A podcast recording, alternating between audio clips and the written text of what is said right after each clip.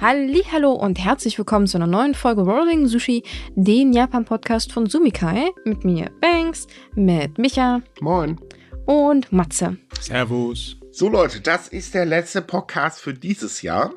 Ähm, wir legen da eine kleine Pause ein, schon unsere Stimmen, ölen sie mal ein bisschen und dann sind wir am dritten wieder für euch da.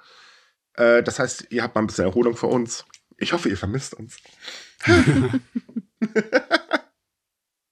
wir, wollen ja ein bisschen ähm, auch mal die Weihnachtsstimmung genießen, glaube ich. Habe ich mir mal sagen lassen. Oh ja, ich habe am Weihnachten viel vor. Echt? Ich gar ja. Es Ich geht- werde drei Tage Zelda zocken. okay, du hast also auch viel vor. Ja.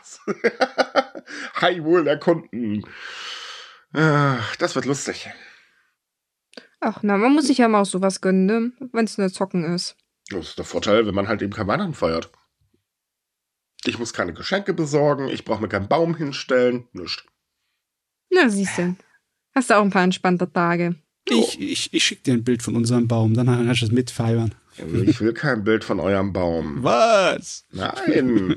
Ich muss unseren noch aus dem Keller holen. äh, ja, okay. Gut, äh, ja. Äh, mhm. Nein, aber im Ernst, äh, wie gesagt, wir sind am 3. wieder da. Das heißt, die Monatsvorschau wird eine Monats äh, ganz schnell Vorschau. Die werden wir nämlich am 3. dann auch veröffentlichen, weil dafür ist es jetzt noch ein bisschen zu früh. Wir haben noch nicht alle Termine. Hm. So, fangen wir mal an. Irgendwie habe ich gar keine Lust auf das Politikthema heute. Oh. Ja, es ist eine Fortsetzung zum letzten. Nee, es wird vor allen Dingen immer schlimmer. Also, wir haben einen Spendengeldskandal. Man kann ihn auch Schmiergeldskandal, schwarze Kontenskandal oder wie auch immer betiteln. Es ist aber eigentlich ein Spendengeldskandal. Ja, Skandal Teil 234, Electric Ja. Boogaloo 15. Ich, ich, freue mich momentan. Das ist so, ich, so, was, was muss ich heute schreiben? Politik, yay. Ich habe sowas von keine Lust mehr auf das Thema. Ähm, der Skandal dehnt sich aus. Äh, war jetzt bisher nur die Abe-Faktion ähm, unter Beschuss. äh, ist es jetzt auch, ähm, ja, im Prinzip alle Faktionen und äh, auch die Nishin-Faktion und das ist die vom äh, Premierminister Shinzo, äh, Shinzo Abe, ne, ist klar, äh, ähm, Fumio Kishida.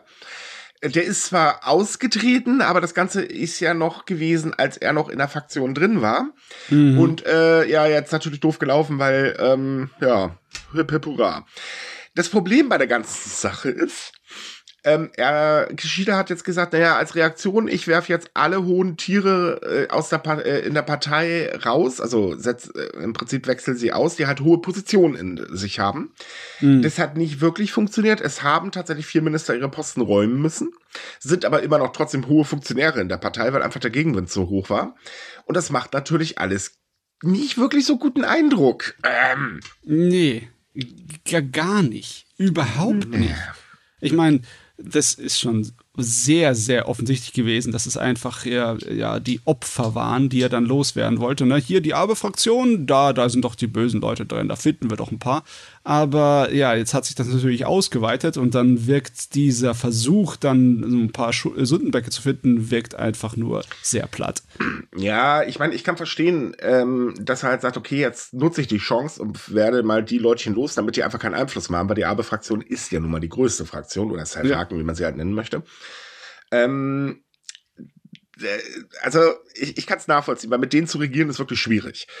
Äh, das Problem ist, es war von vornherein klar, dass es Gegenwind gibt. Und ähm, anstelle sich aber hinzustellen, zu sagen, naja gut, wir machen jetzt mal eine komplette Aufklärung, auch für die Bevölkerung, kommen nur so Wischiwaschi-Sachen bei raus. Und ähm, das kommt bei der Bevölkerung nämlich ehrlich gesagt gar nicht gut an, was man auch gerade an den Umfragewerten sieht. Denn ähm, die Umfragewerte für die japanische Regierung sind erfolgreich auf äh, einen Zustimmungswert von äh, 17,1 Prozent gefallen. Und das ist der schlechteste Wert seit Dezember 2012. Wow. Hm. Ich meine, klar, dass die Werte jetzt weiterfallen. Ich meine, wenn der Skandal sich ausweitet, dann wird die Stimmung auch schlechter. Aber äh, es ist schon interessant, wie sich das jetzt entwickelt, weil langsam wird's mehr als peinlich für alle Beteiligten. Ja. Ja. aber die haben immer noch die Galle, so zu tun, als äh, wäre nicht notwendig, irgendwie groß was zu ändern. Da kann da wirklich der Premierminister sagen, äh, eine interne Untersuchung bei der LDP wird's nicht geben. Ja, das ist schon ein starkes Stück, ne? Ja. Ja, also ich habe diese Woche einen Kommentar dazu mal veröffentlicht, weil ich mir das Ganze mal ganz genau angeguckt habe. Und ähm, eindeutiges Fazit, die japanische Regierung ist einfach wahnsinnig arrogant. Überhaupt die japanische Politik. Das Problem ist halt, ähm, man sagt eben, naja, wir sind hier eher an der Macht und die Bevölkerung versteht das ja sowieso nicht. Da gibt es übrigens auch sehr lustige Aussagen einiger Politiker zu, die das original so gesagt haben. Und die Bevölkerung versteht eh nicht, was wir machen. Ah ja. ja, nee, ist klar. Und ähm, es läuft wieder nach dem üblichen Schema ab. Das haben wir bei Abe x-mal gesehen, das haben wir davor gesehen, das werden wir wahrscheinlich auch noch in der Zukunft sehen. Ähm, man versucht Skandale irgendwie unter Teppich ein bisschen zu kehren. Wenn es nicht klappt, naja, Pech gehabt, wir machen es trotzdem. Ruht sich dann halt weiter aus und tut so, als wäre eigentlich im Prinzip nichts gewesen. Und der Bevölkerung serviert man irgendwelche Wischiwaschi-Maßnahmen, äh, die halt für Probleme da sind, die halt gerade sind, auch wenn sie nicht funktionieren oder wie auch immer. Siehe, äh, hey, wir senken jetzt die Einkommensteuer, nur um sie in ein paar Wochen äh, oder Monaten wieder zu erhöhen. Tada. Ähm, und so solche Spirenzien. Und ich habe halt die Frage, mir mal die Frage gestellt, ist Premierminister Kishida eigentlich noch fähig, das Land tatsächlich äh, zu regieren? Weil so funktioniert's einfach nicht mehr. Und ähm, ich bin übrigens nicht der Einzige, der diese Frage gestellt hat. Die Frage ging tatsächlich jetzt auch in Japan ähm, bei äh, Politikwissenschaftlern ganz ordentlich rum. Ich habe mich da auch mit ein paar unterhalten und ähm, naja, sie kommen eigentlich alle zu demselben Fazit und sagen halt eben, pff, ganz ehrlich, eigentlich nicht. Denn, wie gesagt, die Politik ist definitiv zu arrogant und man behandelt die eigentlichen Probleme, die da sind, Geburtenrate und so weiter und so fort, halbherzig. Ja. Und das geht ja nicht seit gestern erst so, das geht ja schon die ganze Zeit so. Ja, es ist nicht so, dass die Regierung jetzt aus irgendeinem Grund äh, rein technisch geschäftsunfähig ist. Ne?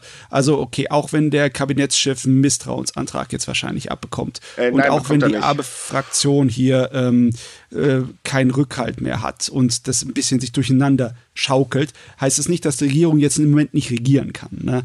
Nur ähm, das äh, wird nicht mehr lange gut gehen mit der Regierung, wenn die so weitermachen. Ja, das, also als allererstes erstmal, es wurde ein Misstrauensantrag gegen den Kabinetts-Dingsbums äh, ähm, von der äh, Opposition eingebracht, wurde allerdings abgelehnt, weil eben die Regierungskoalition in Japan beide Kammern äh, äh, kontrolliert. Da kommen sie halt einfach nicht mehr durch. Erster Fehler, weil eigentlich hätte man den durchlassen sollen. Das wäre auch mal ein Signal an die Bevölkerung gewesen. Ähm, es geht ja auch nicht darum, ob die Regierung halt unfähig ist zu regieren, also handlungsunfähig, sondern die Frage, die sich stellt, ist eigentlich der Premierminister fähig, das Land zu regieren? Und ähm, da muss man ganz ehrlich sagen, wenn man jetzt mal auf die kurze Zeit, die ja an der Macht ist, mal zurückblickt, was hatten wir denn? Haufenweise Rücktritte, die Sache mit der Vereinigungskirche, mhm. ähm, noch so ein paar andere Skandälchen. Wir haben einen äh, Vizefinanzminister, der Steuerhinterziehung betrieben hat und, und, und, und, und.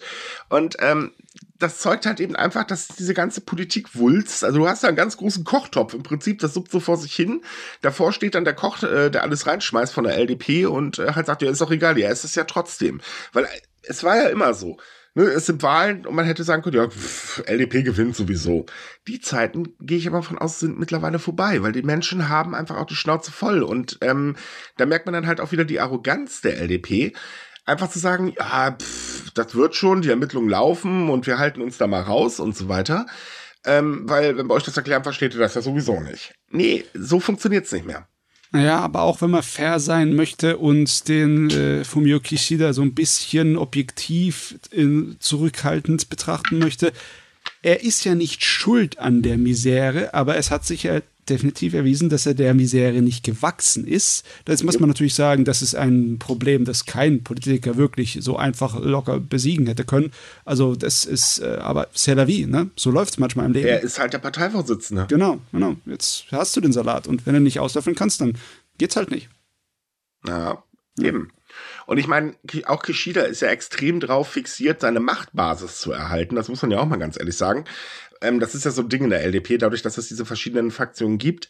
Ähm, muss man halt immer so einen Drahtseilakt verführen. Und ähm, das zeigt halt eben auch, dass dieses System mit den Fraktionen eigentlich totaler Quark ist. Mhm. Es wird ja nicht umsonst schon seit Jahren kritisiert, insbesondere weil es halt eben eine Brutstätte von schwarzen Kassen und so weiter und so fort ist. Und das macht sie hier definitiv auch nicht besser. Viele schwarze Kassen. Ich frage mich, wenn jetzt diese äh, Untersuchungen sich ausweiten, wenn die richtig in Schwung geraten, ob dann so viel hervorgekramt wird, dass das im Endeffekt so ein, wirklich ein, wie ein äh, Stoß ins Herz ist. Dass die ja. dann sich wirklich umkramen müssen, beziehungsweise einfach nur alle Glaubwürdigkeit völlig verlieren. Also ich glaube, also die Glaubwürdigkeit verlieren bestimmt, aber ich glaube nicht, dass sie sich umkrempeln. Die machen einfach so weiter. Ja, das denke ich auch, weil, weil da müssten sie nämlich ein wunderbares Sprichwort zu Herzen nehmen. Einsicht ist der erste Weg zur Besserung. Und bevor das passiert, bau, da schneit's wahrscheinlich erst in der Hölle. okay. Ja. Da geben sich irgendwie, egal wo man hinguckt, Politiker übrigens nicht irgendwie äh, anders. Das ist eine Katastrophe. Eigentlich mal genau hinzugucken, wie geht's eigentlich der Bevölkerung, was sagt die Bevölkerung und so weiter. Nee, man, man liest halt ab und zu mal so die Umfragewerte, richtet sich danach ein bisschen aus und das war's dann. Ich meine, ganz ernsthaft, so blöd kann man doch eigentlich gar nicht sein. Also für uns Otto Normalsterbliche ist es doch logisch, einfach sich mal die gesamte Stimmung anzugucken. Ja. Aber irgendwie macht das keiner. Und man reagiert auch nicht. Das ist echt seltsam. Ja. Es, es fühlt sich an, als würden sie auch jetzt dabei sein, äh, die Umfragewerte einfach zu ignorieren. Weil, ja. wenn du unter 20 Prozent äh, fällst, dann äh, gibst du nicht selber deinen Hut ab, weil es dir so peinlich ist? Das wollte ich auch ähm. sagen. Eigentlich müsste es denen enorm peinlich sein und eigentlich müssten sie dadurch genötigt werden, praktisch mal was zu machen, weil äh, ich meine, die Welt guckt ja offensichtlich zu. Es ist ja nicht nur, dass die, dass das irgendwie Einfluss auf den Ruf in Japan selbst hat, sondern ich bin mir ziemlich sicher, dass auch in Deutschland einige Leute sich ordentlich einen ablömmeln bei den Schlagzeilen, die wir hier haben. Ich wollte gerade sagen, äh, wir, wir haben mit unseren ja schon genug zu tun, mit unseren Quarknasen. Mhm. Naja, das, das Problem ist halt, äh, man ignoriert das Saoki-Gesetz. Es ist nämlich so, das Saoki-Gesetz ähm, besagt, eigentlich soll ein Premierminister zurücktreten, wenn die Summe der Zustimmung zum Kabinett und zur Partei unter 50 Prozent fällt. Ähm, das Gesetz wurde nach dem verstorbenen äh, Miko äh, Aoki benannt, ähm, ehemaliger Vorsitzender ähm, der LDP-Abgeordneten. Ähm, das Ding ist, das ist schon längst erreicht. Es mhm. passiert einfach schlicht nichts. Und äh, ja, man hat ja noch ein bisschen Luft, denkt man sich wahrscheinlich, denn ähm, man sagt wahrscheinlich, naja, solange wir nicht auf unter 13,4 Prozent fallen, das war damals im September 2009, kurz bevor die Regierung abgelöst worden ist, also die Regierung von Taro Asso, ähm, boah, hab, habe noch ein bisschen Luft. Oder man denkt wahrscheinlich, man kriegt es noch mal hin oder so. Ich, ich habe keine Ahnung, aber es ist auf jeden Fall so, ja, nee, ist klar man merkt richtig deutlich, leider Gottes in, der, in einer unschönen Art und Weise, dass die Leute sich von dieser jetzigen Politik abkehren. Die machen nämlich ihre eigenen Gruppen auf, dann, und zwar rechtskonservative Gruppen. Da ist eine Gruppe, die nennt sich die Konservative Partei Japans. Die haben sich nach dem Romanautor äh, Naoki Hyakta und einigen Gleichgesinnten gegründet. Was genau die so wollen, ist noch nicht so hundertprozentig ähm, schwarz auf weiß, aber ja, man merkt es wirklich, dass die Leute sich abwenden von der Regierung, auch wenn das halt radikale Gruppen sind. Ne? Also, ja, also gerade diese Gruppe ist extrem rechtskonservativ. Ähm, man weiß, wie gesagt, nicht genau, wo sie denn eigentlich hin will. Sie sagen zwar, sie würden, äh, wollen auf jeden Fall ums Parlament kämpfen, also um Sitze im Parlament, aber es gibt noch keine offizielle Ankündigung, dass äh, jemand sagt, hey, ich äh, stelle mich auf. Ähm, sie finden aber sehr viele Anhänger, vor allen Dingen online, weil die online unheimlich gut sind, äh, also das unheimlich geschickt machen. Ähm, zum Beispiel auf X haben die äh, mehr Follower als alle anderen Parteien. Das ist schon mal eine reife Leistung. Also selbst Nein, die LDP bitte. stinkt dahinter ab. Ähm, und die stehen halt für so Sachen wie, ähm, äh, dass sie halt ähm, sagen, wir wollen keine Einwanderung, wir wollen keine äh, Gleichstellung der äh, Geschlechter, wir sind gegen ähm, äh, Förderung von LGBTQ und so weiter und so fort. Das sind richtige Hardliner in dem Fall. Und sie wollen auch, dass Artikel 9 abgeschafft wird. Und äh, man merkt halt, dass sie Zulauf bekommen ähm, an den verschiedenen öffentlichen Auftritten. Zum Beispiel war vor kurzem eine in Osaka, da lief es so, die musste aufgelöst werden, weil die Polizei eine Massenpanik befürchtet hat. So viele Menschen waren halt da. Und äh, also die, die sind da wirklich hart. Die kann man so ein bisschen mit unserer AfD vergleichen. Meine Güte. Und weißt du, besonders weil viele von den Sachen, die sie wollen, überschneiden sich ja mit der LDP. Die, die ja. brüllt das halt nur nicht so laut heraus. Und dass die trotzdem dann ihr Fass hier aufmachen können, nur weil die LDP und die Regierungspartei gerade im Moment ja für die Katze sind, ist echt ein bisschen unschön. Ja, das mhm. ist wirklich heftig, ähm, muss ich ganz ehrlich sagen. Ähm, aber solche Gruppen finden dann halt eben auch Zulauf. Weil klar, ich meine, die Menschen haben einfach, oder viele Menschen haben die Schnauze voll und das ist auch nachvollziehbar.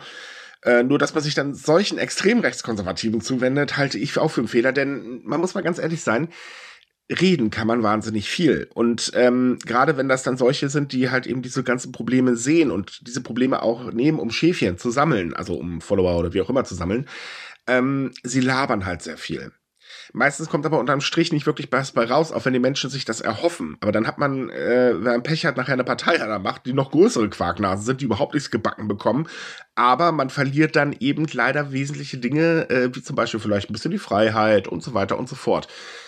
Wie gesagt, wir haben hier unsere AfD, äh, ne, ein großer Haufen von Quarknasen. Die labern halt sehr viel, aber wenn man halt, wie gesagt, genau hinschaut, sieht man eben null Kompetenz in ganz wesentlichen Bereichen und die Ideen, die sie so haben, ähm, naja, wenn selbst schon die Wirtschaft warnt oder Wirtschaftsvertreter warnen, dann sollte man vielleicht drauf hören. Da kommt nicht viel bei raus, aber naja. Das sind leider so ein bisschen die Naturgesetze der Öffentlichkeitsarbeit der politischen, weil wenn du jetzt tatsächlich in einer Situation wie jetzt, wo halt wir mit Arbeitsproblemen und mit Inflation und Wirtschaftsproblemen und allem Möglichen zu kämpfen haben, auch noch mit außenpolitischen Sachen, wenn du dann sagst, also wenn du dann ehrlich bist und sagst, wir haben diese, diese, diese Probleme und wir müssen uns wahrscheinlich für die nächsten Jahre schwer anstrengen und viele Einschränkungen aufzunehmen, um das alles zu bewältigen, dann wirst du nicht beliebt. Wenn du allerdings irgendwelchen Unsinn redest und versprichst, dann, ja. hörst, dann hören die Leute eher zu, weil die wollen halt irgendwie eine Auswegssituation haben. Ne? Sie hoffen halt eben ja. auf den Ausweg. Ich kann es, wie gesagt, nachvollziehen, dass man auf den Ausweg hofft, aber man sollte sich doch ein bisschen besser informieren. Ähm, weil, wie gesagt, versprechen kann man viel, wenn der Tat lang ist. Was aber unterm Strich bei rauskommt, ist immer die Frage. Und das sehen wir auch bei den anderen äh, Parteien, die versprechen alle immer wahnsinnig viel. Ja, aber das ist halt so eine Sache für sich, ne? Mhm. So. Ist so ein bisschen allgemein der Job von Parteien, dass sie irgendwas versprechen. Im besten Fall sollten sie es natürlich einhalten, aber das wäre also ich, schön, ich will ja. den Menschen noch nicht mal vorwerfen, dass sie dass es mit böser Absicht tun. Ich denke schon, dass es Parteien in Japan gibt, auch die LDP, die Versprechungen macht, weil sie wirklich dann glaubt, dass sie das umsetzen kann. Aber sie denken die Sachen halt nicht zu Ende, ne? Ja, Jetzt, ich meine, das will ich Ihnen auch nicht ankreiden. Ein Politiker, der, der nicht lügt, gibt's nicht. Kann ich auch nicht wirklich funktionieren. Aber man sollte eine Punktezahl einführen, wie viele von seinen Gesprächen er eingelöst äh, hat. Und Drei danach Streiks und du bist draußen. Ja, ja also genau genommen müsste die Politik ein bisschen reformiert werden, glaube ich. Also es wäre vielleicht langsam angebracht, jetzt egal ob in Japan oder Deutschland, ähm, dass man halt sagt, so, äh, wenn wir da jetzt jemanden haben, der halt wirklich Scheiße baut, sei es jetzt ein Geldskandal oder wir haben ja hier gerade so ein Problem mit dem Finanzministerium als Beispiel, dann muss halt eben der Chef gehen, Punkt, Ende aus. Dieses sich rausreden und rausflüchten und das ist in Japan ja auch so ein Volkssport. Äh, Politiker baut Scheiße, aber er windet sich ja trotzdem raus und es passiert einfach nichts. Das sollte vielleicht langsam mal aufhören. Es muss Konsequenzen mhm. fürs Handeln geben. Das ist halt auch für die Menschen natürlich wichtig zu sehen, okay, da ist eine Kontrollinstanz und wenn da halt was passiert, ja, dann muss er gehen und dann kriegt er strafrechtliche Konsequenzen. Punkt Ende aus. Ja. Ähm, sich einfach alles erlauben, darf einfach nicht mehr drin sein. Und ähm, äh, also neben der Tatsache, dass es vielleicht ein bisschen gerechter zugehen könnte, so, hey, ich meine, das sind Vermögende, ähm, das sind keine heiligen Menschen, die haben keinen heiligen Schein. Nein, die kann man auch besteuern. Das, das funktioniert. Hab, also ohne Witz, die haben Geld, das kann man schon machen. Es muss nicht immer der andere Teil der Bevölkerung äh, tiefer in die Tasche greifen, sondern der Staat muss funktionieren und dann muss halt jeder mal ran. So einfach ist das. Ähm, aber das, das, Problem ist halt so, eine Reform kommt halt leider nicht und das ist halt sehr schade. Mm, ja. So, weiter geht's. Äh, mal weg von Skandalen und äh, blöden Politikern hin zu äh, Politik. nee, Yay. ja, es tut uns leid, aber momentan ist politisch einfach wahnsinnig viel los. Ähm, es ist nämlich so, dass äh, trotz des ganzen Skandalchens arbeitet die japanische Regierung ja immer noch daran, irgendwie die Geburtenrate mal unter Kontrolle zu bekommen. Und man hat ja dieses Jahr schon ein paar Mal mit ganz unsagbaren großen Maßnahmen äh, getroffen. Äh, ähm, ähm, nochmal. Man hat ja dieses Jahr schon ein paar Mal gesagt, wir werden riesige Maßnahmen ergreifen und das wird dann schlagartig sich alles bessern und so weiter. Das war dann so, wo die Hälfte der Bevölkerung in Lachen verfallen ist. Weil, die ist klar, hm, logisch.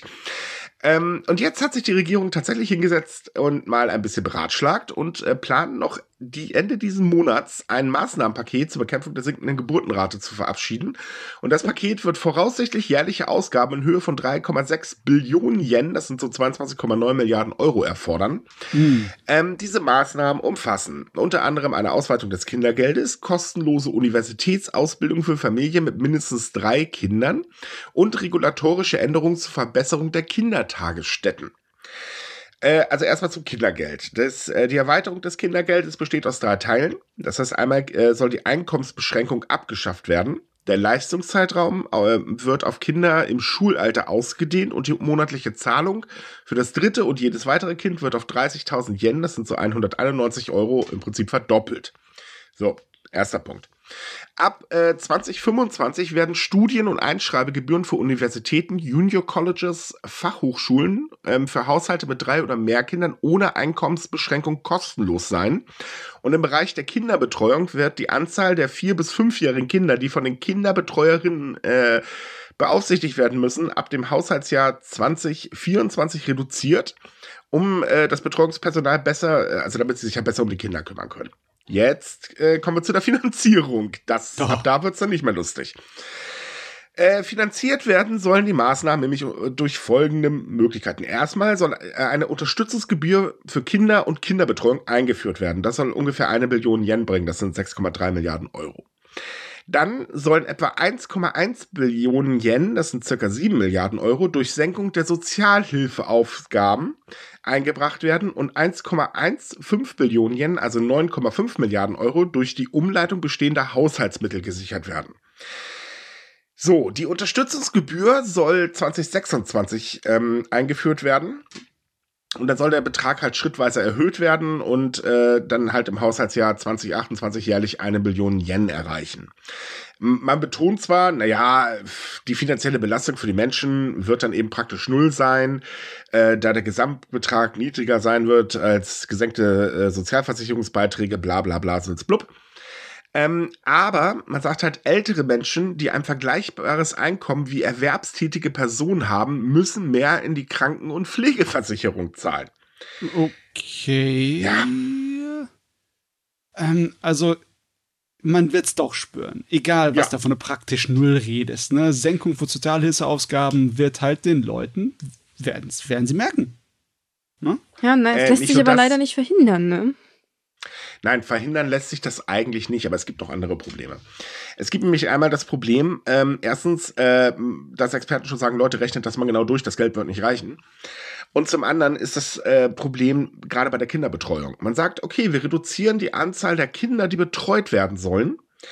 Das ist schön, das heißt aber, wir brauchen einen Mehrbedarf an Leuten, die halt betreuen. Wo sollen wir denn die hernehmen? Es sind keine da.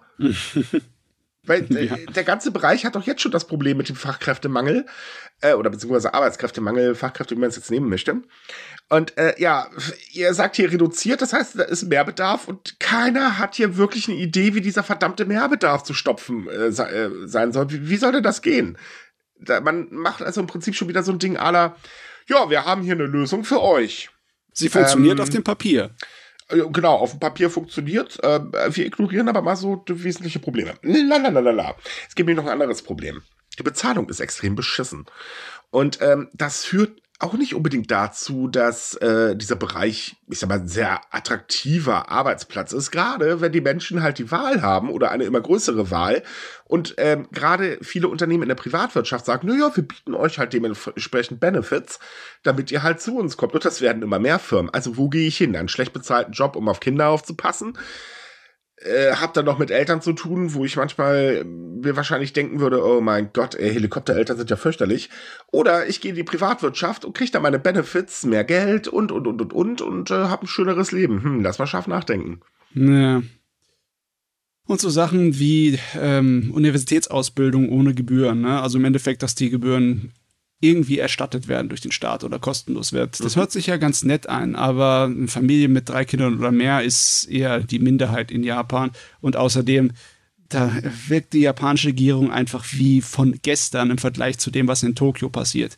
Im Bereich Tokio haben sie erst letztens beschlossen, dass ab 2024 da Maßnahmenpakete kommen, die im Endeffekt die größten Teil aller Schulgebühren entfernen. Ne? Ja. Also egal wer, außer du bist, verdienst halt wirklich gut, ne? Aber im Großen und Ganzen ist die Einkommensgrenze so gut wie abgeschafft. Und auch die Bezuschussung für private Schulen ist auf einem Niveau, das den Durchschnittskosten von den meisten Schulen einfach deckt. Das wird, also Tokio ist dann der Regierung total voraus in dem ja, Bereich. Ja, aber also Tokio kann sich auch leisten, ne? Ja, aber Tokio ist auch groß, ne? Es ist, ist, schon eine Menge von japanischer Bevölkerung damit abgedeckt, ne? Und das wird eigentlich nur die Leute dazu bewegen, wieder mehr nach Tokio zu ziehen, ne? wenn oh, dann halt die japanischen das, das Regierungsmaßnahmen ja so mies sind. Ja, ja das, ja. das Problem ist, das ist ja, oder andersrum, das ist ja auch noch so ein Problem, wo man noch keine wirkliche Lösung für hat. also das ist halt eben das, was ich in dem äh, meinte. Ist der Premierminister halt noch regierungsfähig? Weil äh, es sind ja alles tolle Maßnahmen, hört sich alles super an, klasse, aber auf dem Papier halt nur. Das hat nichts mit der Realität zu tun. Ich meine, mhm. äh, wenn man halt so überlegt, es ist ja nicht der einzige Bereich, der wirklich, ähm, wie soll ich sagen, Probleme hat, um das vorsichtig auszudrücken, weil äh, wir haben zum Beispiel ähm, die Förderschulen, also sprich für äh, Kinder, die halt Lernschwächen haben oder was weiß ich was, ähm, die äh, ächzen mit tierischen Problemen, weil es halt immer mehr Kinder gibt, die diese spezielle Förderung brauchen, aber man hat nicht genug Klassenräume, man hat nicht genug spezialisierte Lehrer und, und, und, und, und. Die Behindertenbetreuung, tja, man hat nicht genug Pfleger, die Altenbetreuung, ups, so, uns fehlen Pfleger, die Arbeit äh, wird beschissen bezahlt und, und, hm. und, und, und. Das ja. stapelt sich halt alles immer oben drauf und dann kommt man an und sagt halt eben, ja Gott, ja, pff, kriegen wir schon irgendwie hin. Auf dem Papier sieht das alles gut aus. So, toll, klasse. Was bringt denn das Papier, wenn es den, den Wert noch nicht mal hat, was das Papier gekostet hat? Ach, Mei, ach, Mei, ach, Mei. Das, das Einzige, was man da rausziehen kann, äh, was in irgendeiner Art und Weise positiv ist, dass sie zumindest wissen, dass es ein Problem ist. Ne? Ja. Sie, also sie ignorieren es nicht mehr. Das ist ja, ja nee, immerhin ein Fortschritt, ne? Ja, das haben sie ja jahrelang tatsächlich erfolgreich ignoriert. Ich, ich weiß gar nicht, wie man so ein Problem ignorieren kann, weil das, das hat doch einen Rattenschwanz und der Rattenschwanz, der ist doch da. Hm. Und der fällt doch immer mehr auf und da schreit doch auch schon die Wirtschaft, hallo, wir haben hier ein Problem. Warum man da gerade dann das Problem wirklich ignoriert und vor allen Dingen auch auf die Idee kommt, dass solche Sachen, ich meine, 191 Euro mehr Kindergeld oder ähm, ja, ab, ab dem dritten Kind. Ich meine, Kinder sind teuer, Punkt, Ende aus. Ähm, das ist ein Tropfen auf dem heißen Stein. Das wird die Menschen nicht davon abhalten zu sagen, naja, wir schaffen sie mal doch kein Kind an. Aber ist es Weil nicht in Gründe, Deutschland auch so, dass man erst ab dem dritten Kind mehr Kindergeld kriegt? Also ich glaube, das erste Ahnung. und das zweite kriegen genau gleich viel. Und erst ab dem dritten gibt es mehr? Ich muss passen. Ich habe ehrlich gesagt es nur bis zum Einkind geschafft und das äh, ist schon. Ähm, ja, ja, ich, ich habe ne, hab noch ein, ein, ein Geschwisterkind. Äh, ich weiß, dass wir beide dasselbe gezahlt bekommen oder bekommen haben und ich, das erst ab dem dritten gibt es, glaube ich, mehr. Ja, aber hm. auch wir haben ja ein Problem mit der Geburtenrate. Das stimmt natürlich auch. Ne, ich meine, man, man, muss auch ehrlich sein, es ist ja so, so ein Trend in gerade äh, großen Wirtschaftsnationen, dass die Geburtenrate nachlässt. Es sei denn, man heißt, ich glaube, Finnland war das, ähm, weil man da alle mal ein bisschen andere Wege geht. Aber ähm, es, es ist auch irgendwo nachvollziehbar, weil wenn man sich die ganze aktuelle Situation anguckt, wir will da ein Kind in die Welt setzen. Dazu kommt in Japan dann eben noch das Problem mit, ups, der Mann ist weg, ja, jetzt habe ich hier ein Riesenproblem, weil äh, ab sofort gehöre ich dann zur Armutsschicht, denn keiner will mich mehr haben. Äh, gesellschaftlich bin ich auch äh, unten durch, ja, hip hip hurra, weil es ist ja nicht der Mann schuld, es ist ja immer die Frau schuld, dass der Mann abhaut, ne, ist ja logisch. Äh, Kinderunterhaltszahlung äh, kriege ich aktuell auch nicht, auch wenn das bald geändert werden soll, aber das ist ja alles noch so in der Schwebe hm, vielleicht sollte man doch erstmal darüber wirklich auch nachdenken, gesellschaftlich ein bisschen was zu ändern. Also nur mal so zur Abwechslung. Aber auf die Idee kommt halt keiner. Man, man packt dieses Problem halt immer nur auf der einen Seite an und die andere Seite wird halt ignoriert. Und das ist ein Fehler. Ja, die japanische Regierung macht im Moment einige Fehler. Eben. Hm. So, kommen wir mal ganz kurz zu den Behinderteneinrichtungen. Ich sagte ja schon, denen fehlt es an Personal. Und äh, da hat jetzt eine gemeinnützige Organisation ähm, sich das Ganze mal genau angeschaut und hat auch festgestellt, naja, klar, niedrige Löhne, logisch, das macht die Arbeit unattraktiv ohne Ende. Denn im Geschäftsjahr 2022 wurden laut dieser Organisation nur 53,5 Prozent der offenen Stellen durch reguläre Arbeitskräfte besetzt.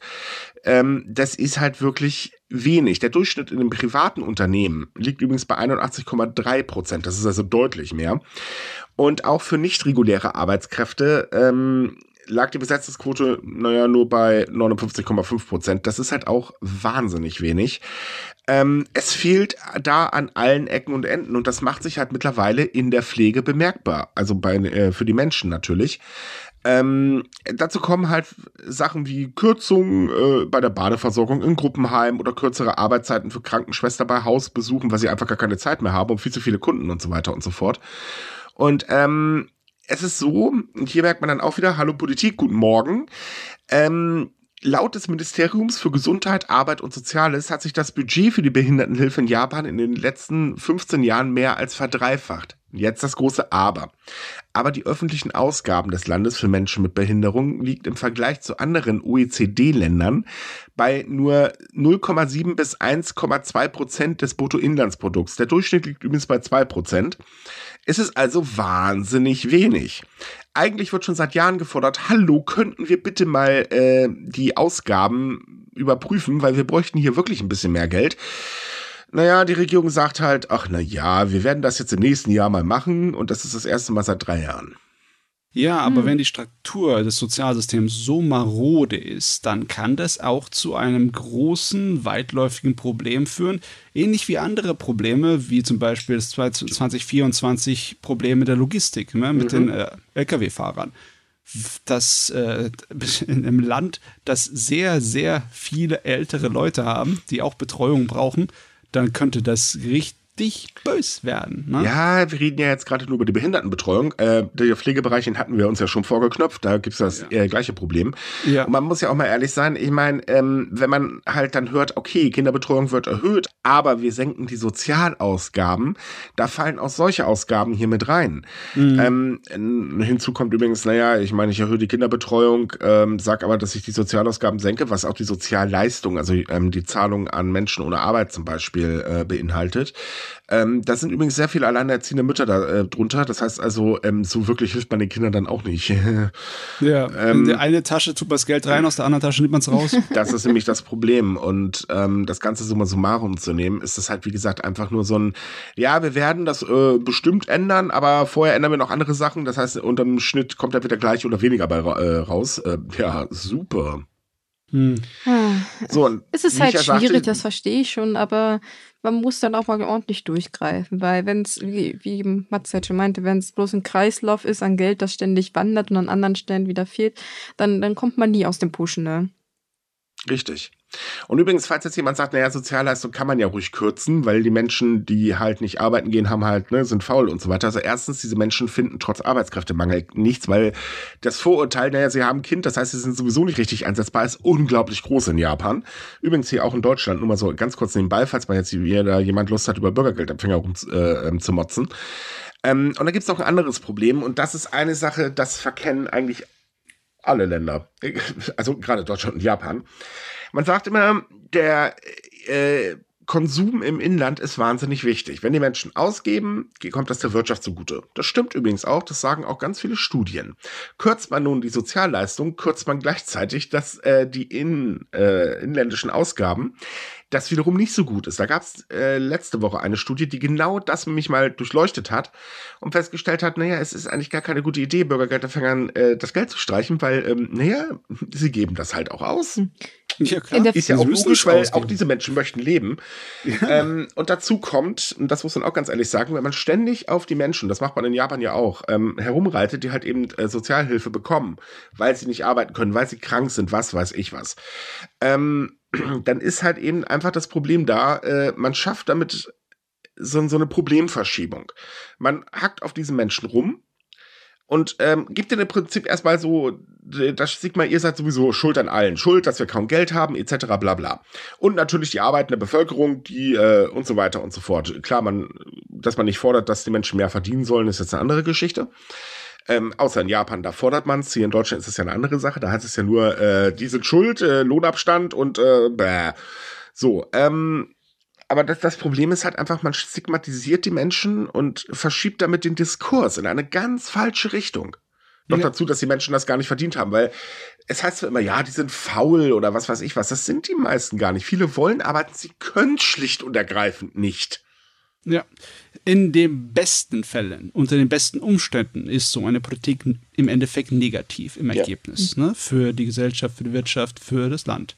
Aber jetzt in Zeiten der Inflation, wo äh, die, die ganzen Leute sowieso sparen, da ist es ein doppelt gemobbelter Schlag in die Schnute. Ne? Ja. Und vor allen Dingen, äh, wenn ein Mensch, das heißt, du sollst gefälligst arbeiten gehen und nicht Geld vom Staat äh, kassieren. Ich meine, man muss dafür den Kopf frei haben. Weil ein Job zu finden ist nicht das Einfachste der Welt. Auch in Japan nicht, trotz fehlenden, äh, ähm, äh, äh, trotz äh, Arbeitskräftemangel.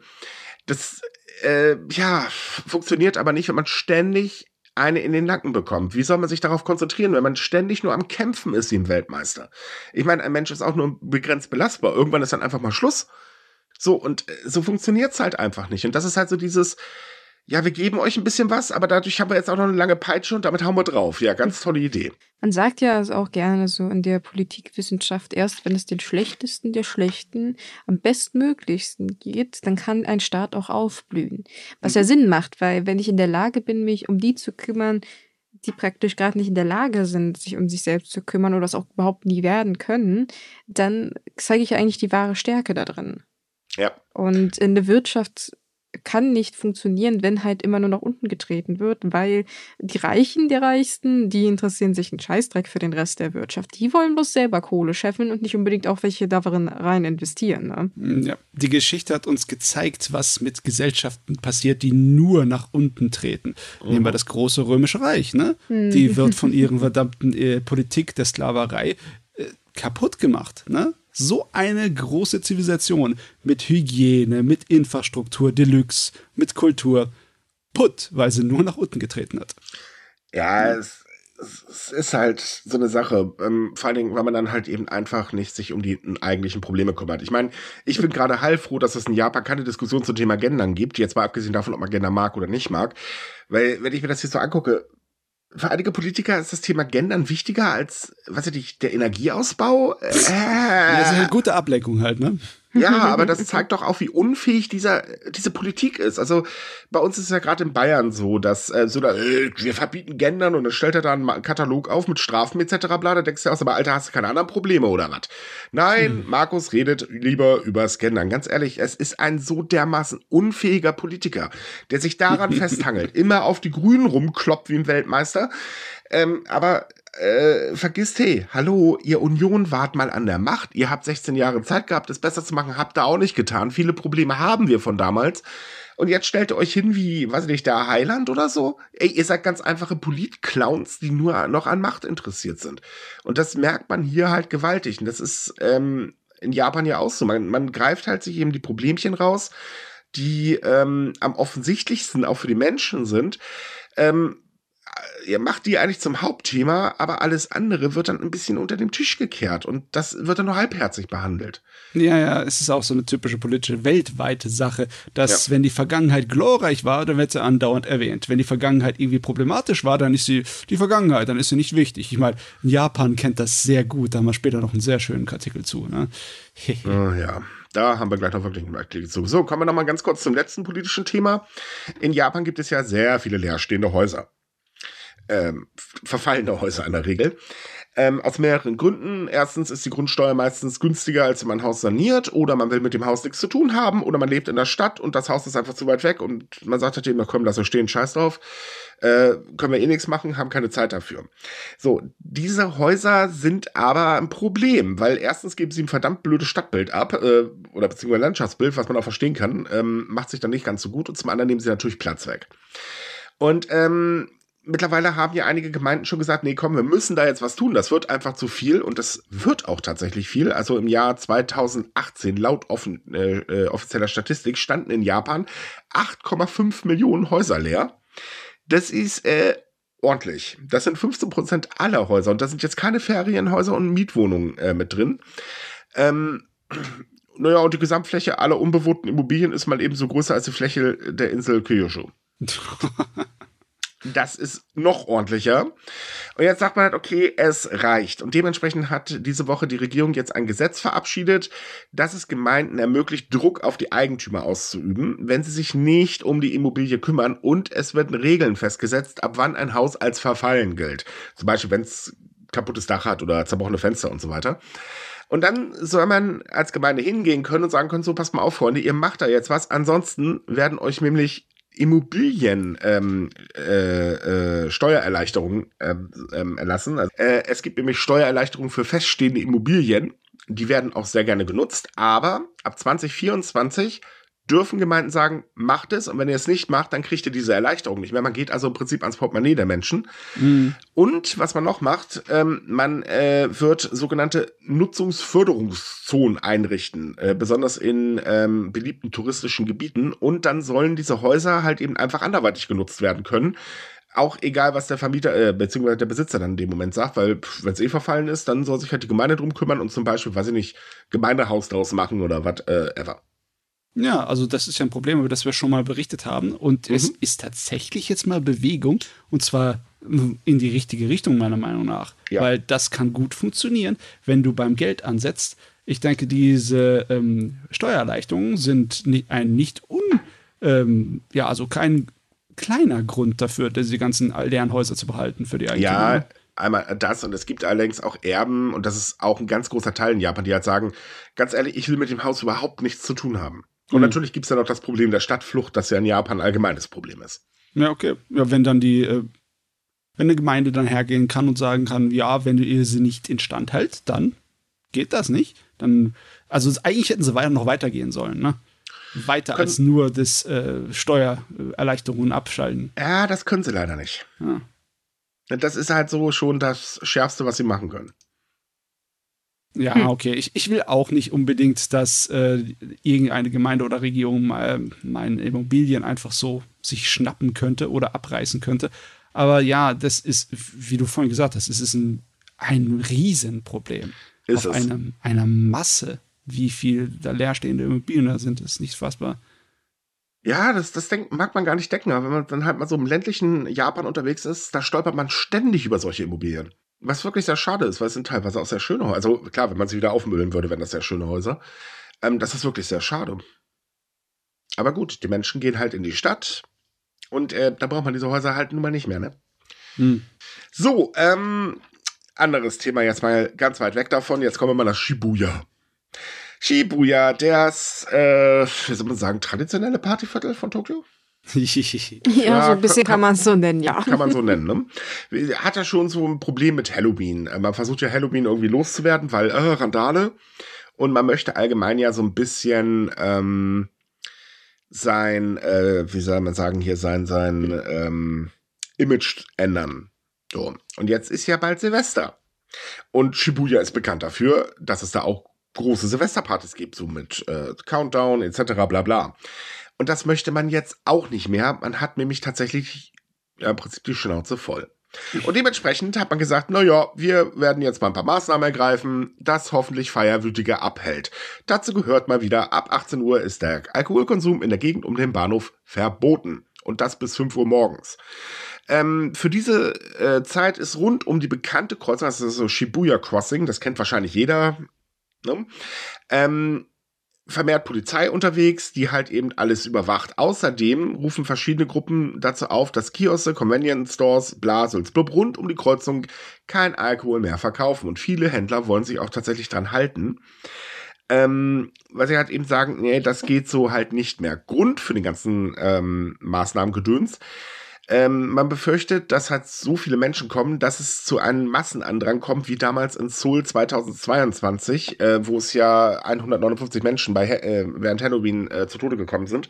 Und deswegen sagt man halt eben, nein, wir unterbinden das, wir wollen das hier einfach nicht mehr. Und wir wollen halt eben gleichzeitig auch ein neues Image.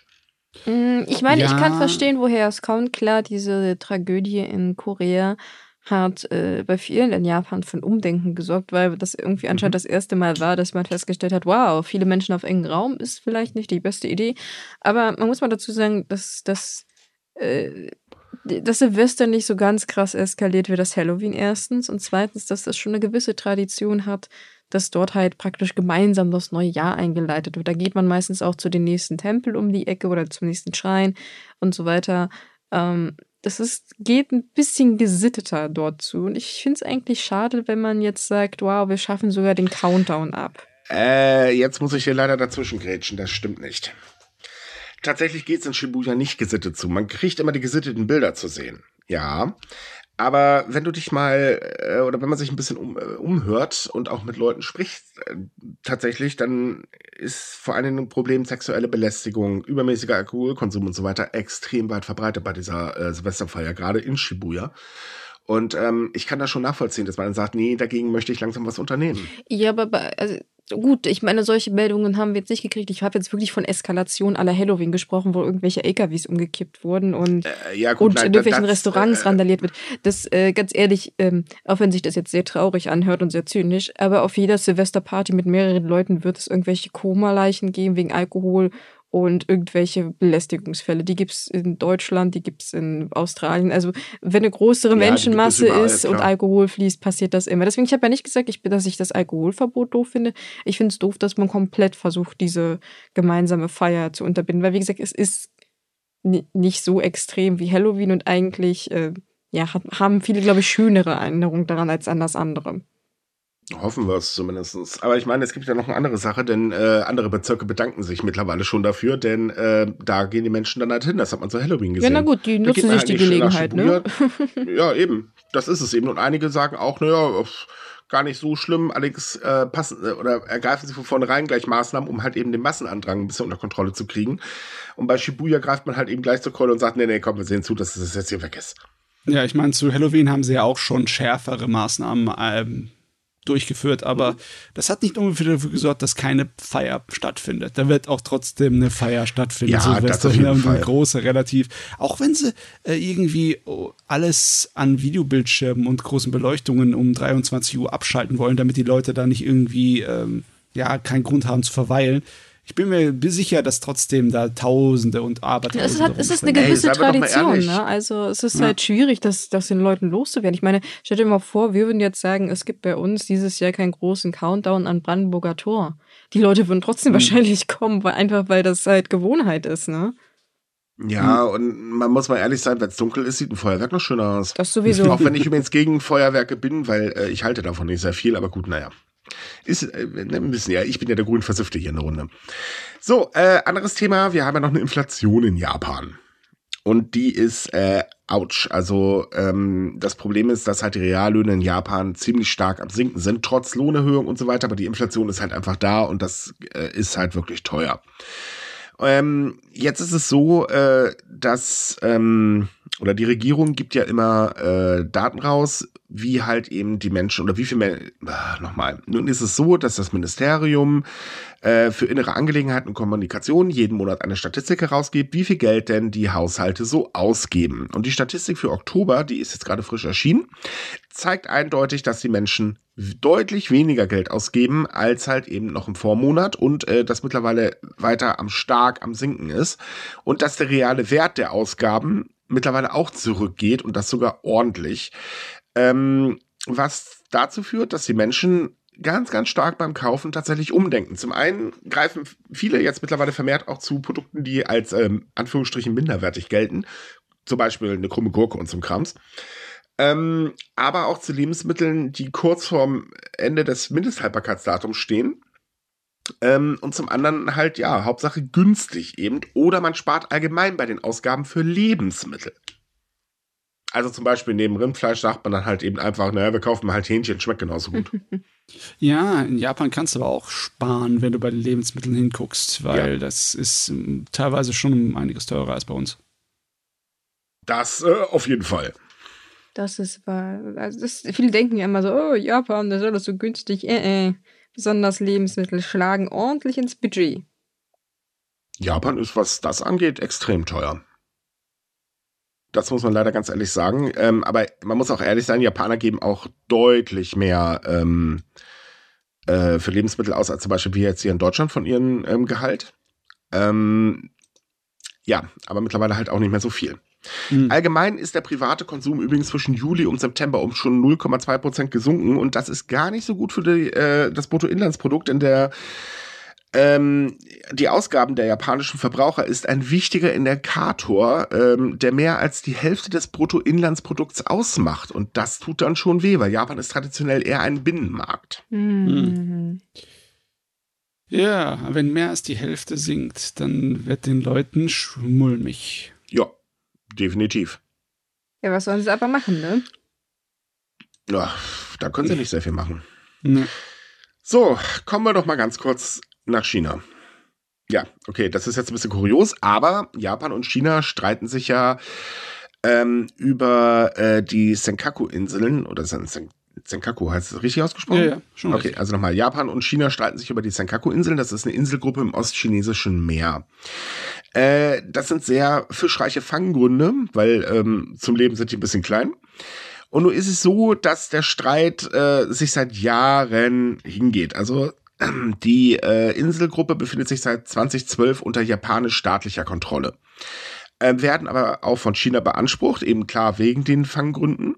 Und nun hat äh, der Generalleutnant, ich glaube, da spreche ich jetzt nicht richtig aus, Hilai oder irgendwie so, ähm, ein Interview mit einer äh, japanischen Nachrichtenagentur gegeben und dort glatt gesagt, dass sein Land keine Angst vor einem bewaffneten Konflikt mit Japan hat, was mal eine drastische äh, Verschärfung Ton, äh, des Tones ist. Ja, die Senkaku-Inseln sind aber seit Jahrzehnten ein Gespräch und auch ein Streitpunkt oh, ja. zwischen Japan und China. Und da gab es immer mal wieder Verschärfungen des Tons. Jetzt ist es halt schon bedeutend, weil halt der außenpolitische Situation so äh, unruhig ist, wollen wir mal Richtig. sagen. Ne? Es ist halt so, ähm, dass die Frage gestellt wurde, ob China eine Offensive starten könnte, die gleichzeitig auf die Einnahme Taiwans und der Inseln abzielt. Und da sagte dann der äh, gute Mann, dass ein solches Szenario dem Prinzip des Festlandes entspricht. Und das mhm. ist schon ein starkes Stück. Hm. Ja, aber es war halt wieder die Frage, was davon ist alles nur äh, leeres Gerede und, ne, also Trotz ich halte jetzt China nicht für so dumm, dass sie gleich so offen äh, sagen, wir haben da solche Pläne. Die werden natürlich irgendwelche Pläne haben, weil sie wollen die Inseln haben und die Sache mit Thailand ähm, ist ja auch nochmal eine ganz ja. brisante Geschichte. Aber ja, ich weiß nicht, ob der vielleicht einfach nur sich ein bisschen zu sehr aus dem Fenster gelehnt hat. Ich weiß ja auch nicht, wie die Partei da jetzt dazu steht. Weil, na, manchmal übertreiben es manche von den chinesischen Sprechern. Ja, aber ja. ich glaube, das ist schon im Sinn der chinesischen ja. Politik, der jetzigen Außenpolitik, sich eher stark zu geben und aggressiv zu geben. Das haben wir in den letzten Monaten auch immer so gehört. Ne? Es ja, kam ja auch vergangenes Wochenende wieder zu einer erneuten Konfrontation äh, in den Gewässern der Inseln, denn ähm, die Küstenwache hat ein japanisches Fischerboot äh, aufgehalten und äh, mehrere Patrouillenschiffe sind in die Gewässer eingedrungen äh, und so weiter und so fort. Also gab es wieder mal eine ganz große Kappelei, aber das hat man wohl gemerkt ständig. Ähm, allerdings, äh, man merkt schon, China ist gerade in der Region äh, militärisch immer breiter aufgestellt oder stellt sich immer breiter auf. Natürlich ist es auch Säbelrassel Taiwan gegenüber. Ähm, trotz allem sind das schon deutliche Worte und ich glaube auch, das ist schon im Sinne der Partei, dass man halt eben nach außen ähm, sich stark gibt äh, und halt auch Druck zu erzeugen, weil äh, ja, man, man ist halt das starke Land. Man, man ist ja so die neue Weltstärke. Ja. Ja, das aber macht ja aber China auch, muss man mal dazu sagen, weil es denen halt tatsächlich zurzeit nicht so gut geht, ne? Also sie sind hm. jetzt nach der Corona-Pandemie ordentlich in die Enge gedrängt worden und ähm, dass man sich jetzt da natürlich aggressiver zeigt, ist klar, weil man halt einen, einen ordentlich an Ruf verloren hat. Ja, nicht nur das, man muss ja auch innerpolitisch zeigen, halt hier Stärke und so weiter. Naja, das sowieso. Das ist äh, ja also selbstverständlich. Klar, was, was man halt noch so zeigen muss, äh, trotz extremen Kontrollstaats. Ähm, aber ähm, ja, denen geht's tatsächlich wirtschaftlich ziemlich beschissen und auch äh, Prognosen der Weltbank und so weiter zeigen, ja, China, das ist ja ganz, ganz fragil, euer Wirtschaftsausschwung, das könnte im nächsten Jahr schon wieder Puff machen, äh, was übrigens auch für Japan ganz, ganz scheiße wäre. Mhm äh, kommt halt alles nicht ganz so gut. Ja, von der praktikablen Seite her gesehen gibt es auch einige Experten, die völlig davon überzeugt sind, dass selbst wenn China jetzt auf dem Niveau wäre von vor der Pandemie, wo es noch besser geht um einiges, mhm. äh, trotzdem nicht die Möglichkeiten hätte, wirklich äh, Taiwan da einzumarschieren und das alles zu, zu vereinigen mit dem Festland, ja. weil es wäre so teuer und es wäre so aufwendig, sie würden sich daran die Zähne ausbeißen. Und wenn sie jetzt mit Japan und Taiwan gleichzeitig Streit anfangen, würden wir sich eh die Zähne ausbeißen. Also vom praktikablen Sinne, ja. Also wenn sie sich mit Japan anlegen, legen sie sich auch mit der USA an. Ja. Äh, also äh, es sei denn, Trump nee. kommt an die Macht, dann ist das wieder eine ganz andere Geschichte. Also falls es nochmal schaffen sollte, was wir alle nicht hoffen, weil noch einen Politclown brauchen wir jetzt wirklich nicht an der Macht. Ähm, aber ja. Äh, nee, aktuell äh, ich, ich, also ich persönlich weiß es nicht. Ähm, ich habe nicht so den Überblick über China, aber ich finde schon, äh, das Land sollte langsam mal ein bisschen zurückrudern. Das wäre vielleicht ganz hilfreich. So, jetzt kommen wir zu einem Thema, das ist ein bisschen hart. Auch wenn es Jahre in der Vergangenheit liegt, aber es ist wirklich verflucht hart. Ähm, ich weiß nicht, ob ihr es wisst, aber nach dem großen Kanto-Erdbeben ähm, 1923 fand ein Massaker an Koreanern in äh, rund um Tokio, also in Tokio und rund um Tokio statt, bei denen äh, zwischen 1000 und 3000 Koreaner von aufgebrachten Mobs gelyncht worden sind. Man kennt die genaue Zahlen wohlgemerkt nicht. Es gibt eine inoffizielle Schätzung, die sagt sogar, es sind 6600 Todesopfer. Ähm, diese Ausschreitungen sind entstanden, weil man äh, ich weiß gar nicht wer, also niemand weiß wer, aber es kam das Gerücht auf, dass halt Koreaner nach dem Erdbeben Brunnen verseucht haben und auch schuld sind, dass eben Tokio halb niedergebrannt ist, weil sie eben Feuer gelegt haben und so weiter und so fort. Man hatte also diesen Menschen die Schuld in die Schuhe geschoben. Ja. Und ähm, diese äh, Massaker wurden halt von der Polizei und vom Militär geduldet und teilweise unterstützt. Es gab zwar Anklagen danach, also äh, insgesamt 362 Anklagen wegen Mordes, versuchten Mordes, Totschlag, Körperverletzung und so weiter und so fort, aber fast alle, also ich glaube 98 Prozent, führten zu ganz geringen Strafen und seitdem wurde das Massaker eigentlich eher so politisch, wie soll man sagen, ja, nee, ach komm, da ist doch nicht so Schlimmes passiert und so weiter und so weiter und so fort. Ja, die Vergangenheit ist Vergangenheit, ne? Ja, genau, die Vergangenheit ist Vergangenheit und äh, wir wissen mal wieder von nichts. Aber nun hat ein ähm, Journalist im Archiv des National Instituts für Verteidigungsstudien äh, des Verteidigungsministeriums.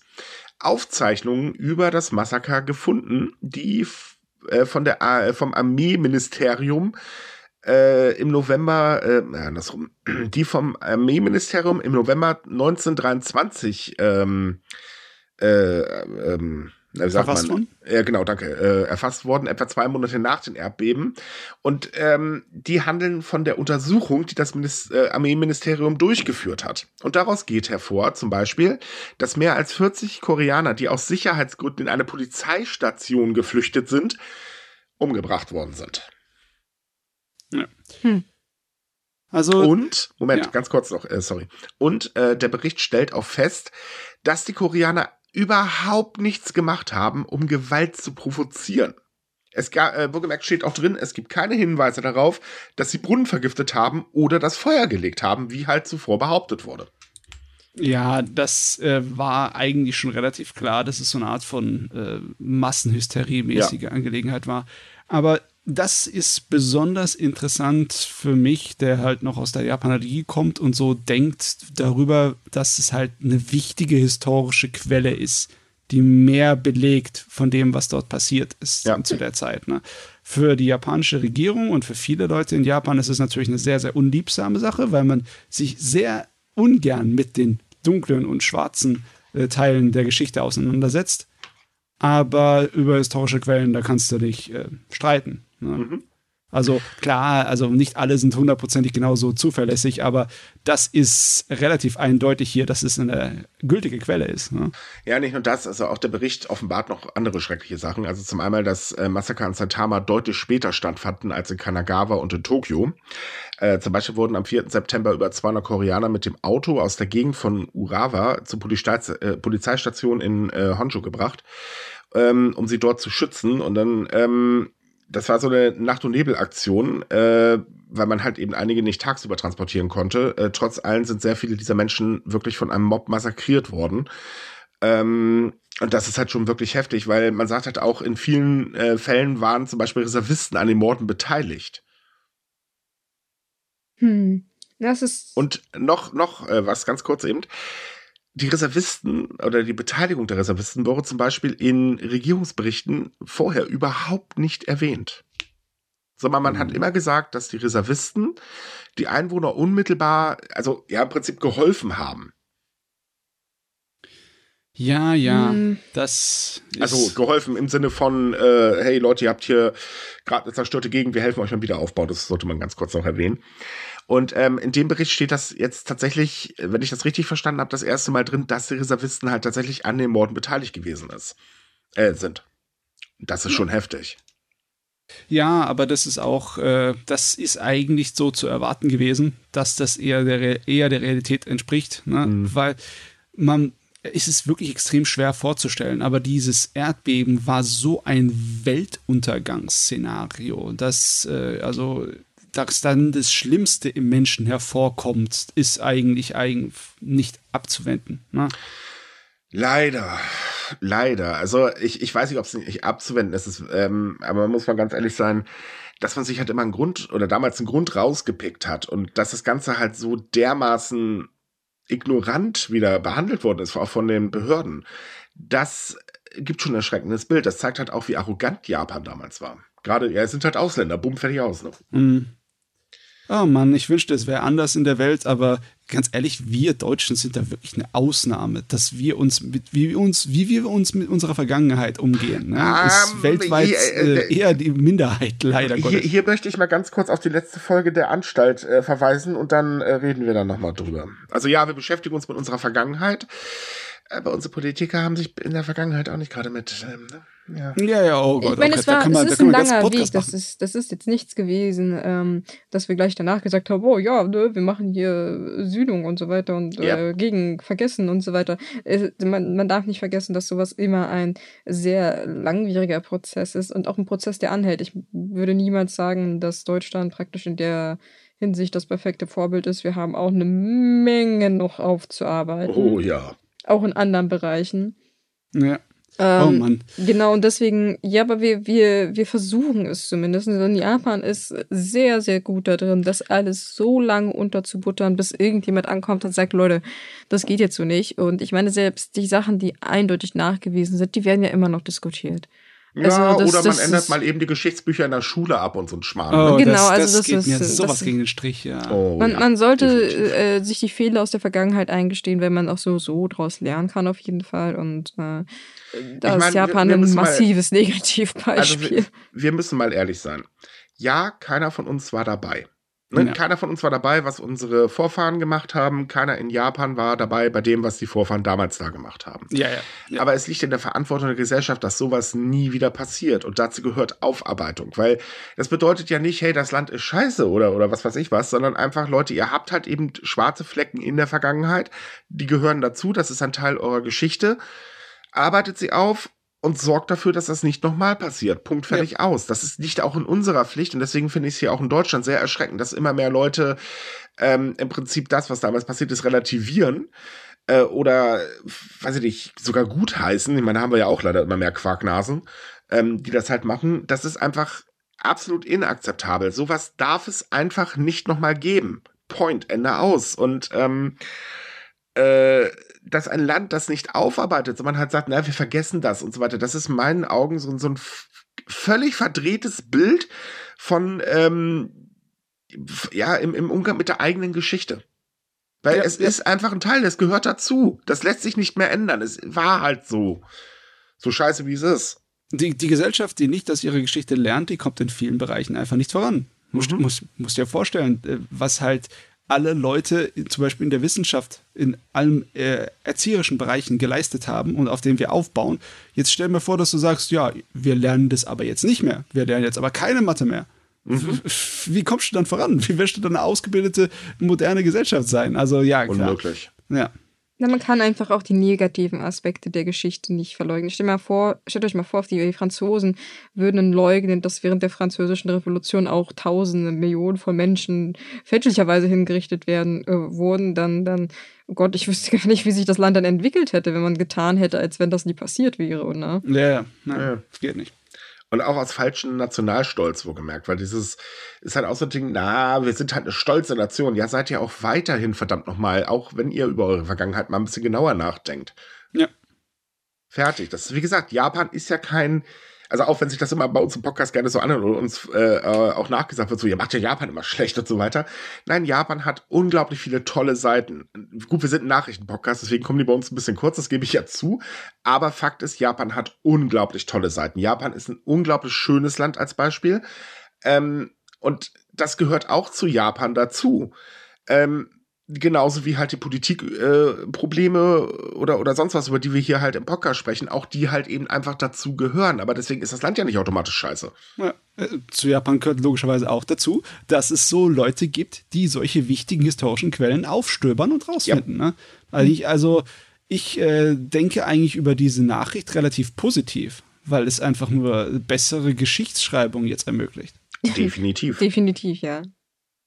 Das, ich bin, also, bin der Ansicht, wenn man ein, ein Land wirklich von ganzem Herzen wertschätzen bzw. lieben möchte, dann muss man es mit all seinen Facetten wertschätzen. Und das heißt ja. halt auch, dass man irgendwelche dunklen Punkte in der Vergangenheit akzeptiert. Ich würde auch niemals sagen, dass das Nordkorea ein schlechtes Land ist. Das ist auch ein sehr wunderschönes Land mit einer wunderschönen Kultur. Äh, man muss halt bloß auch offen sagen, dass die Regierung halt ich glaube, problematisch reicht gar nicht aus, um das zu, be zu beschreiben. Aber das meine ich halt, wenn ich Japan mag, muss ich auch sagen, dass Japan viel falsch macht, vor allem in der Geschichtsaufarbeitung, weil anders funktioniert das nicht. Ich kann die Augen davon nicht Richtig. verschließen. Und seien wir mal ehrlich, auch so viel wie ich zum Beispiel über Deutschland fluche, sei es jetzt unsere Regierung, Affentheater, Rechts etc. bla, auch Deutschland ist ein unglaublich schönes Land. Wir haben so viele schöne Ecken und wir haben so viele schöne Traditionen und so weiter. Das ist halt in jedem Land das Gleiche. Aber wir haben halt eben unsere dunklen Flecken in der Vergangenheit und die gehören zu uns dazu. Also sollte man offen damit umgehen und das muss Japan ganz dringend lernen. Es ist halt einfach, wie ich schon sagte, ein total verdrehter Nationalstolz oder so. Anders kann ich mir das nicht erklären. Ah, Nationalstolz ist sowieso was sehr, sehr zweischneidiges. Es ist kompliziert, ja. Ja, ja, ja. Ja, es ist Blödsinn. Ja, gut, ich bin Deutscher. So, und jetzt? Habe ich jetzt was gewonnen? Ich meine, man kann es, oh Gott, man sollte es vielleicht nicht so ausarbeiten, äh, ähm, weil es jetzt am Ende fürs Podcast ist. Aber ganz ehrlich, es ist manchmal schwierig für mich nachzuvollziehen, wenn du stolz auf etwas bist, wo du nichts dazu beigeleistet ja, das hast. Ist eben. Wenn, du, das, nur, dass du in Deutschland geboren bist, dazu hast du nichts getan. Das sind deine Eltern haben das getan. Ja. ja. Ähm, wenn du allerdings jetzt Teil der deutschen Gesellschaft bist, hier Steuern zahlst und im Endeffekt dafür sorgst, dass der Laden mitläuft, darauf kannst du auf jeden Fall stolz sein. Ne? Also so ist es nicht, aber nur weil du Deutscher bist, ja, was weißt du mit Ja, aber für manche anfangen? Leute, die tun ja wirklich so, als wäre das eine Auszeichnung, Deutscher zu sein. So ein Blödsinn. Ja, ich bin Deutscher, so Punkt fertig aus. Was jetzt? Jetzt kriege ich auch nichts Tolles. Das sind ich die gleichen Flitzpiepen, die sagen, ich bin stolz, dass ich ein Mann bin. Und ich denke mir, ja, ja, ähm, was möchtest ja, du jetzt? Möchtest du eine Medaille dafür haben? Oder? Das ist auch immer so. Ich bin ein stolzer, teutonisch äh, deutscher Mann. Äh, ja, äh, nee, ist klar. Und deine Kartoffel kostet Und jetzt? eben, deine Kartoffel kostet trotzdem mit Heißwasser. Happy Birthday, hast trotzdem nichts erreicht. Ganz toll. So, kommen wir ja. ganz schnell noch zum letzten Thema. Ja, heute wird es ein bisschen länger, aber das Thema halte ich noch für wichtig. Japan äh, hat ja nun mal ähm, auch leider eine sehr hohe Armutsquote. Darunter auch sehr, sehr viele Kinder, die halt sehr bedürftig sind, weil sie eben aus bedürftigen Haushalten kommen. Ähm, in Japan hat sich vor Jahren der Trend äh, entwickelt, dass immer mehr sogenannte Kindercafeterien eröffnet werden. Die werden meistens von privaten Organisationen oder auch einfach nur einer Privatperson geführt. Also da gibt's sehr, sehr engagierte Menschen, muss man ganz ehrlich sagen. Und dort bekommen die Kinder zum Beispiel, da bekommen die Kinder zum Beispiel gratis und vergünstigtes Essen und halt auch so Sachen wie äh, Nachhilfe als Beispiel. Ähm, es gibt eine Organisation, die, äh, also eine gemeinnützige Organisation, die zählt seit 2018, wie viel von diesen Kindercafeterien es eigentlich gibt. Und ähm, mittlerweile ist der Trend so, dass es halt immer mehr gibt. Und in diesem Jahr ist die Zahl auf 9131 gestiegen. Das ist ein Rekordanstieg und das sind nämlich 1768 mehr als im letzten Jahr. Und äh, das ist wirklich schon ordentlich. Das ist ein Ding, ich muss jetzt gerade echt mal nachgucken, wie viel, ähm, okay, 11,5 Prozent der japanischen Bevölkerung machen Kinder aus. Ne? Mhm. Das heißt, es sind irgendwie 12 Millionen. Äh, das kann doch nicht sein, dass die äh, hier dass fast 11 Millionen Kinder jährlich diese äh, Cafeterien nutzen. Das wären die meisten Kinder von Japan. Ja, oder? aber das hat auch einen Grund nicht, nicht nur bedürftige Kinder gehen da mittlerweile hin, sondern diese Cafeterien entwickeln sich mittlerweile zu einem sozialen Treffpunkt. Und das äh, finde ich super aus dem hm. einfachen oh. Grund. Das heißt nämlich auch, dass dort einfach alle Schichten zusammenkommen und äh, ohne Vorteile auch miteinander sozial interagieren. Weil das ist ja so, bist du arm in Japan, bist du ja bei vielen Augen nichts wert. Und diese Cafeterien arbeiten dagegen. Also es heißt halt eben, äh, 10,91 Millionen Kinder nutzen jährlich diese Cafeterien. Wo gemerkt, äh, es heißt jetzt nicht, dass das äh, Einzelkinder sind, sondern ähm, ich weiß jetzt nicht genau, das stand leider auch nicht in der Statistik drin, äh, ob man da jetzt nur sagt, wie viele Kunden die halt pro Monat haben oder wie auch immer. Das kann also auch doppelt gezählt sein und so weiter und so fort. Also da ist ja, die Zahl ein bisschen ich schwammig. Mal schon. Ich naja, glaube natürlich. nicht, dass 90 Prozent der Kinder in Japan in diese nein, Kategorien gehen. Nein, nein, nein, nein, nein, das auf keinen Fall. Aber äh, trotz allem ähm, ist es halt eben so, diese Entwicklung zum sozialen Treffpunkt ist unglaublich wichtig. Ja. Und es ist Wahnsinn, wie schnell der gestiegen ist. Ja. Ja. Hinzu kommt, dass man halt da auch merkt, dass es in Japan ein wachsendes Bewusstsein über die Notwendigkeit gibt, sich um andere Menschen zu kümmern. Hm, das ist eine schöne Sache. Ich Ja. hoffe, das funktioniert und es wird nicht einfach nur als, als Krücke genommen von der Regierung dann, um zu sagen, Ja, du meinst wir so wie hier die Tafeln? Ja, das möchte ich nicht, weil das ist eigentlich super toll, dass sich sowas so rasant verbreitet. Ja, das definitiv. Also ich, ich hoffe es auch nicht, aber ja, es wird wahrscheinlich passieren.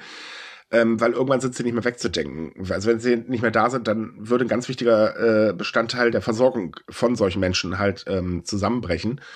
Ähm, also schon, man wird sich garantiert drauf stützen. Das bleibt nicht aus. Das ist, glaube ich, auch irgendwie normal, dass die Regierung irgendwann so reagiert. Aber trotz allem, es ist gut, dass immer mehr entstehen, weil das sind einfach unglaublich wichtige ähm, Einrichtungen. Hm. So, und damit sind wir durch für heute. Liebe Leute, wir wünschen euch ein wahnsinnig schönes, hoffentlich besinnliches Weihnachtsfest. Also mit besinnlich meine ich jetzt ohne Horrornachrichten, Familienstreit und sonst irgendwas, ne? Kennt man ja. Aber vor allen Dingen auch, dass ihr mal vielleicht ein bisschen abschalten könnt von den ganzen mh, negativen Krams, den wir momentan ja aus allen Ecken und Enden hören.